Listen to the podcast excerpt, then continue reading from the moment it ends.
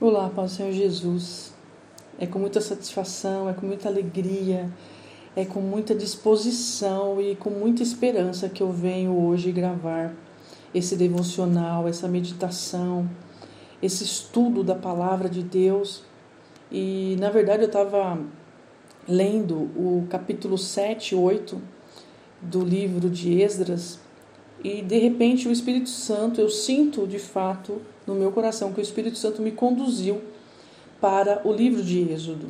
E é, e é interessante que no início do livro de Êxodo, logo ali toda aquela narrativa é, de Adão e Eva, é, da criação, de tudo que Deus fez perfeito, harmonioso, elegante, bonito, tudo que Ele fez para o nosso sustento, para a nossa alegria, para a nossa vida, para o nosso desfrute de repente Adão e Eva eles é, deixam de ouvir a voz de Deus para dar atenção àquilo que Satanás havia mentido para Eva e então se dá ali a situação do pecado, da desobediência, do afastamento de Deus. Mas Deus, a sua misericórdia, então ele vendo a, a transgressão do homem, ele chama Noé, ele faz uma promessa, ele constrói a arca Noé obedece 100, mais de 100 anos, né, 120 anos, alguns teólogos dizem que levou, é, foi o tempo que, que Noé levou para a construção daquela arca.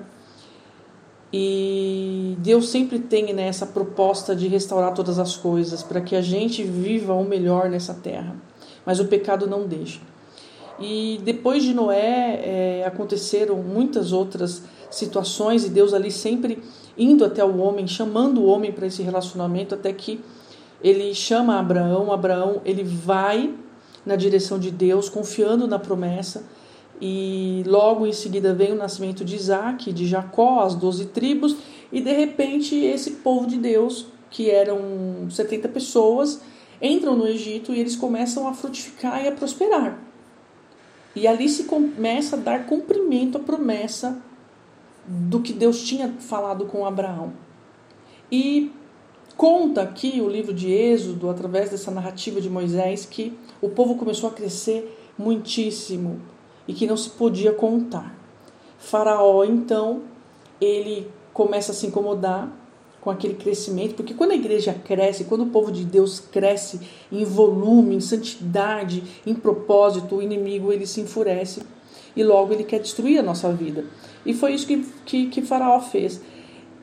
E Gênesis vem contando a narrativa de um Deus que prometeu salvar aquele povo das mãos de Faraó, do príncipe desse mundo, aqui representado pelo, pelo, pelo, pelo Faraó, pelo Egito, o mundo, né? Esse lugar onde as pessoas não temem a Deus e elas vivem do seu próprio jeito, adorando todos os deuses, menos o Deus que é verdadeiro. E eu não entendo porque como é que se pode acreditar no que é mentira e duvidar daquilo que é verdade? Mas é isso. E quando chega no capítulo 12, depois de todas as pragas e depois de tudo que Deus havia ensinado a Moisés e de tudo aquilo que Deus tinha encorajado Moisés a fazer, juntamente com seu irmão Arão, eu me deparo com uma situação onde diz que Deus ele faz uma promessa de libertação para aquele povo, por amor e não porque eles mereciam, mas eles clamaram a Deus e Deus ouviu. E quando Deus ouve, então ele diz assim: Olha, falem a toda a congregação de Israel, é, esperem esse ajuntamento de pessoas, preparem um cordeiro para cada família. Vocês vão guardar o cordeiro vocês vão se ajuntar, vocês vão matar o cordeiro e um pouco de sangue vocês vão colocar nas ombreiras da porta. E aí vocês comerão a carne do cordeiro e vocês não vão deixar nada para o dia seguinte. Porque eu vou passar pela terra do Egito e eu vou destruir tudo. Eu vou matar todo mundo. Quem vai sobreviver? Os que fizerem isso que eu estou mandando, que é relacionado à morte do cordeiro. Só que aqui diz que era um cordeiro para cada família. Jesus é o cordeiro, ele não é um cordeiro, ele é o cordeiro para toda a humanidade. Aqui era necessário que se matassem muitos cordeiros, porque era um para cada família. E tinha família que ainda tinha que dividir o cordeiro. Porque as famílias eram muito simples e às vezes eles nem tinham o que doar, então eles tinham esse sentimento da verdadeira igreja, de compartilhar as coisas.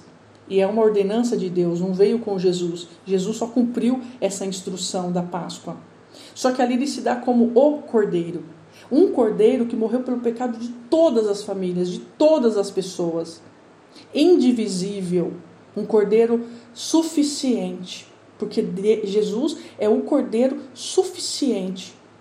Ele é suficiente em si mesmo. E aqui diz que nós deveremos comer o cordeiro. E não foi isso que acontece? E não é isso que acontece, melhor dizendo? Quando Jesus ali com seus discípulos, ele junta todo mundo, ele anuncia para todo Israel, para toda a congregação, inclusive para todo mundo que quisesse ouvir, porque sempre ele dizia: quem tem ouvidos ouça. Então ele está comunicando a todos a morte do cordeiro, ele está fazendo a anunciação da morte do cordeiro, dizendo respeito de si mesmo. Só que aqui, enquanto eles usavam um pouco de sangue, Jesus derramou todo o seu sangue em favor de todas as famílias, porque ele não é um cordeiro, ele é o cordeiro. E todos nós somos resgatados e a nossa inimizade com Deus é destruída, porque Jesus nos resgata pelo seu sangue, por todo o seu sangue. E ali Jesus na cruz do Calvário, então, ele é despedaçado como o verdadeiro cordeiro, porque Isaías 53, versículo 10 diz que Deus teve prazer em moer Jesus Cristo. E foi exatamente isso que aconteceu. E Deus então diz que quando ele vir o sangue, aqui está escrito no versículo 13 do capítulo 12, o seguinte: o sangue será um sinal. É, quando eu vir o sangue, quando eu olhar e eu observar o sangue, eu passarei por vocês e não haverá entre vocês praga destruidora. E quando eu ferir a terra do Egito, vocês não serão abalados.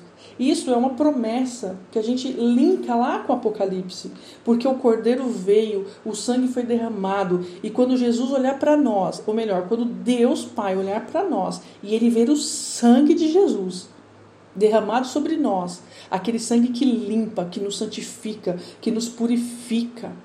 É esse sangue que Jesus derramou sobre nós que o Pai quer ver.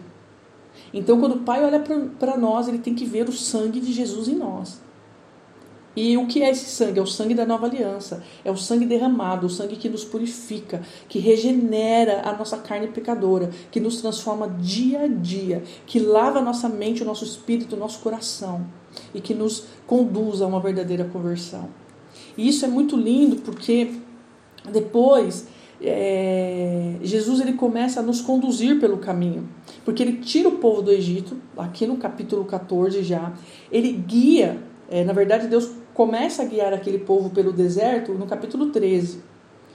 E Deus diz o seguinte: porém, Deus fez ao, o, o povo rodear pelo caminho do deserto.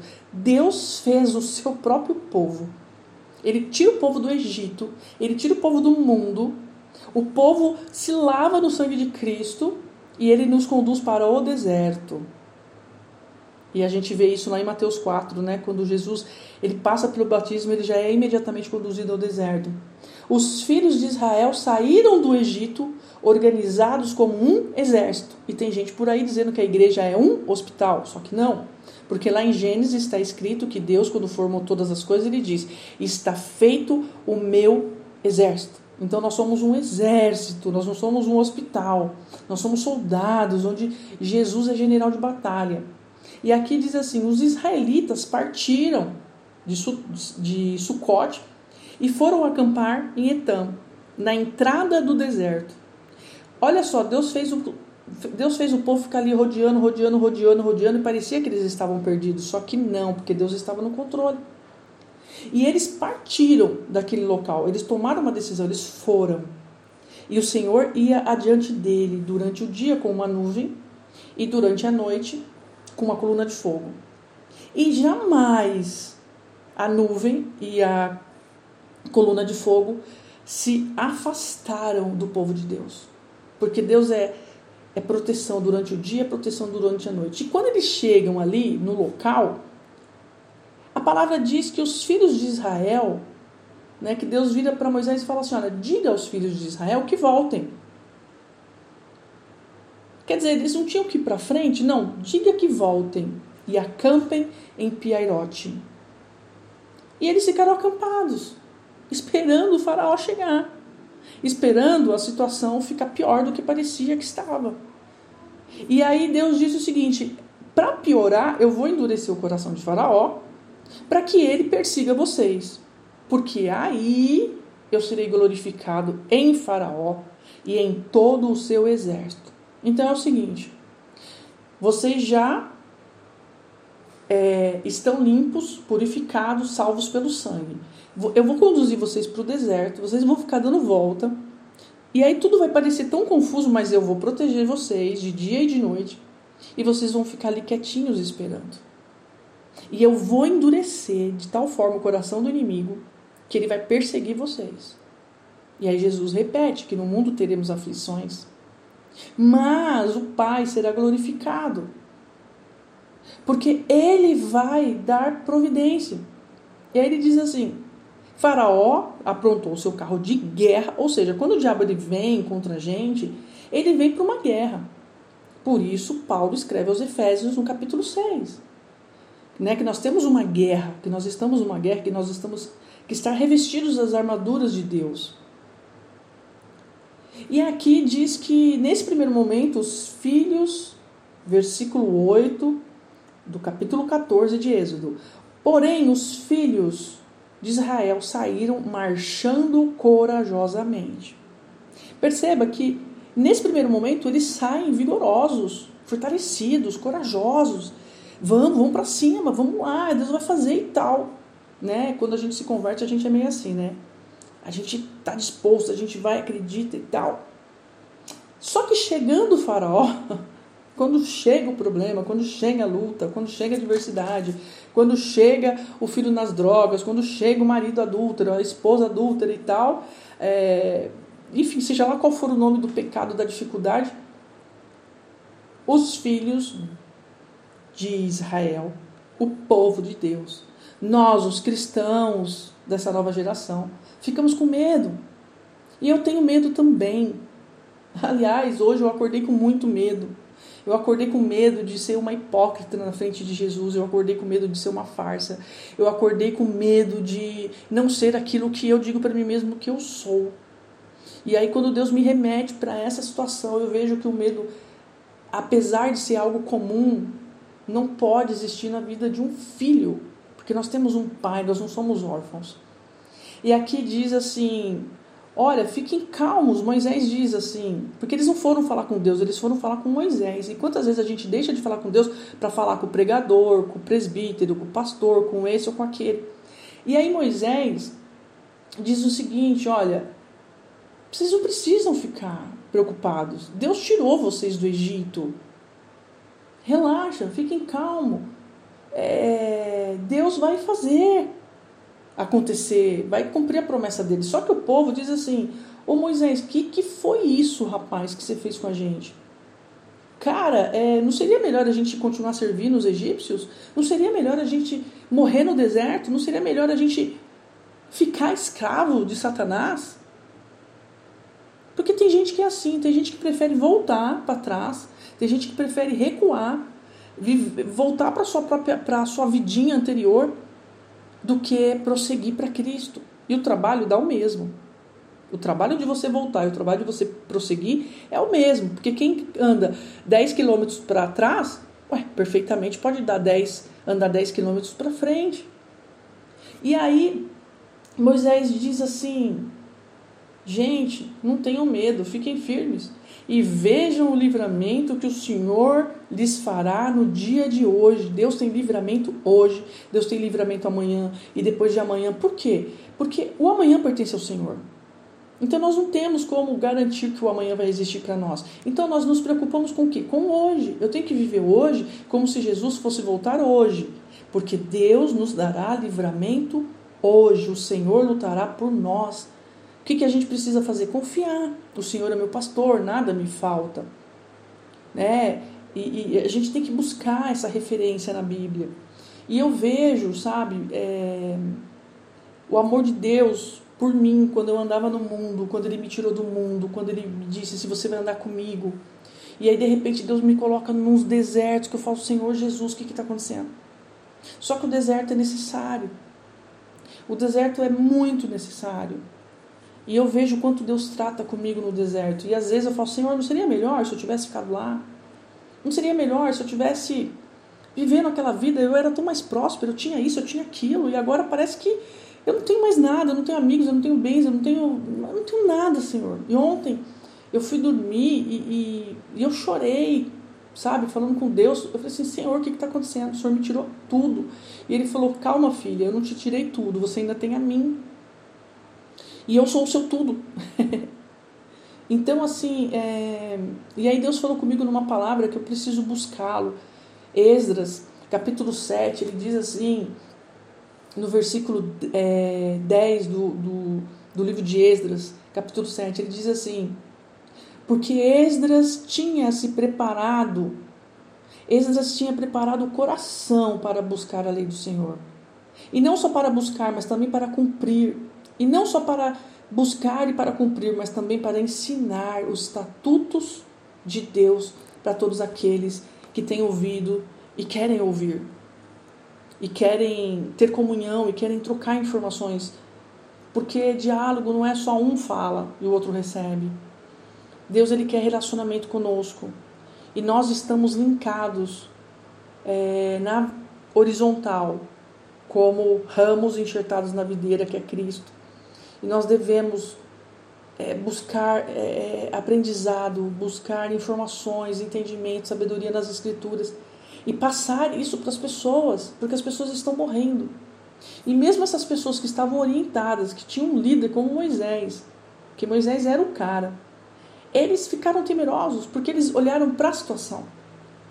E hoje eu peço para Deus que Ele me oriente a crer na promessa. E qual é a promessa, Veridiana? A promessa é Jesus Cristo, o sangue derramado na cruz que me salva do meu pecado. E Ele vai me conduzir por esse deserto. Porque depois que Deus tira a gente do, do, do, do Egito, do mundo, a nossa vida é um deserto. Porque as pessoas nos abandonam. Só que nós não podemos negar a nossa fé. E quando é que a gente vai passar o mar vermelho? Daqui a pouco. Deus vai abrir esse mar vermelho. E para onde nós vamos? Para o céu. Então, assim, a gente está no mundo e aí Deus nos chama e a gente começa a andar no deserto. E anda no deserto, e anda no deserto, até que até o dia que, que Deus vai abrir o mar vermelho. E o mar vermelho é a salvação. O mar vermelho representa Jesus voltando. Né? Se a gente pode aplicar dessa maneira para ficar uma coisa didática compreensível. E quando Jesus voltar e ele abrir esse mar vermelho, nós vamos atravessar. E o mundo e tudo que está no mundo, juntamente com o príncipe desse mundo, que aqui é representado pelo próprio Faraó, eles serão destruídos. E quem for achado em Jesus, no sangue derramado na cruz pelo sacrifício, através da fé, que é dom de Deus, porque a salvação é pela fé, é pela graça. Então nós seremos achados em Deus e o nosso nome vai ser mantido no livro da vida. E nossa, eu só tenho a agradecer a Deus por esse conhecimento, por essa por essa novidade de vida que ele tem trazido a mim, por esse conforto no meu coração, quando eu sei que eu preciso continuar marchando e às vezes com medo, mas aí Deus vem, conforta meu coração e diz: "Não tenha medo. Eu sou o seu Deus. Fiquem firmes, eu darei livramento hoje. E se amanhã existir na sua vida, Viridiana, eu também te darei livramento amanhã. Agora, o deserto você vai ter que encarar, não tem jeito. Mas eu estarei com você até a consumação dos séculos. Porque eu derramei sobre toda a carne o meu espírito. E é Ele quem te conduz, é Ele quem te ensina, é Ele quem faz todas as coisas e direciona para Cristo e Cristo para o Pai. Então, que essa palavra te edifique, que essa palavra te conforte, que essa palavra te ensine tudo o que você precisa saber, que você seja forte e corajoso Em nome de Jesus Cristo, amém.